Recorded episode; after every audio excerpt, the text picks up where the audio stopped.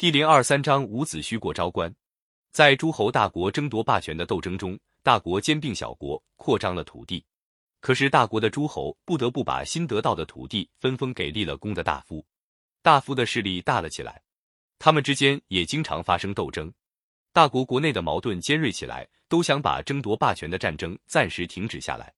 为了这个缘故，宋国大夫相术在晋、楚两国之间奔走，做调停人。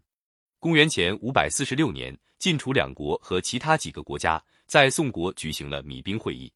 在这次会议上，晋国的大夫和楚国的大夫代表南北两个集团讲了和，定了盟约，规定除齐、秦两个大国外，各小国都要向晋、楚两国同样朝贡。晋楚两国平分霸权以后，五十多年里没发生大的战争。到楚庄王的孙子楚平王即位之后，楚国渐渐衰落了。公元前五百二十二年，楚平王要把原来的太子建废掉。这时候，太子建和他的老师伍奢正在城父镇守。楚平王怕伍奢不同意，先把伍奢叫来，诬说太子建正在谋反。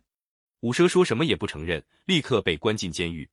楚平王一面派人去杀太子建。一面又逼伍奢写信给他的两个儿子伍尚和伍子胥，叫他们回来，以便一起除掉。大儿子伍尚回到郢都，就跟父亲伍奢一起被楚平王杀害。太子建事先得到风声，带着儿子公子胜逃到宋国去了。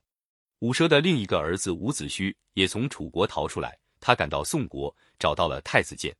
不巧宋国发生内乱，伍子胥又带着太子建、公子胜逃到郑国，想请郑国帮他们报仇。可是郑国国君郑定公没有同意。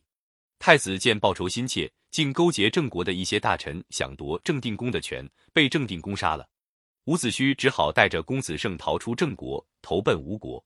楚平王早就下令悬赏捉拿伍子胥，叫人画了伍子胥的像，挂在楚国各地的城门口，嘱咐各地官吏盘查。伍子胥带着公子胜逃出郑国后，白天躲藏，晚上赶路，来到吴楚两国交界的昭关。关上的官吏盘查的很紧，传说伍子胥一连几夜愁得睡不着觉，连头发也愁白了。幸亏他们遇到了一个好心人东高公，同情伍子胥，把他接到自己家里。东高公有个朋友，模样有点像伍子胥，东高公让他冒充伍子胥过关。守关的逮住了这个假伍子胥，而那个真伍子胥因为头发全白，面貌变了，守关的认不出来，就被他混出关去。伍子胥出了昭关，害怕后面有追兵，急忙往前跑。前面是一条大江，拦住去路。伍子胥正在着急，江上有个打鱼的老头儿划着一只小船过来，把伍子胥渡过江去。过了大江，伍子胥感激万分，摘下身边的宝剑，交给老渔人，说：“这把宝剑是楚王赐给我祖父的，值一百两金子，现在送给你，好歹表表我的心意。”老渔人说：“楚王为了追捕你。”出了五万担粮食的赏金，还答应封告发人大夫爵位。我不贪图这个赏金爵位，难道会要你这宝剑吗？伍子胥连忙向老渔人赔礼，收了宝剑，辞别老渔人走了。伍子胥到了吴国，吴国的公子光正想夺取王位，在伍子胥帮助下，公子光杀了吴王僚，自立为王。这就是吴王阖闾。吴王阖闾即位之后，封伍子胥为大夫，帮助他处理国家大事。又用了一位将军孙武，是个善于用兵的大军事家。吴王依靠伍子胥和孙武这两个人整顿兵马，先兼并了邻近几个小国。公元前五百零六年，吴王阖闾拜孙武为大将，伍子胥为副将，亲自率领大军向楚国进攻，连战连胜，把楚国的军队打得一败涂地，一直打到郢都。那时楚平王已经死去，他的儿子楚昭王也逃走了。伍子胥恨透了楚平王。刨了他的坟，还把平王的尸首挖出来，狠狠鞭打了一顿。吴军占领了郢都，楚国人申包胥逃到秦国，向秦国求救。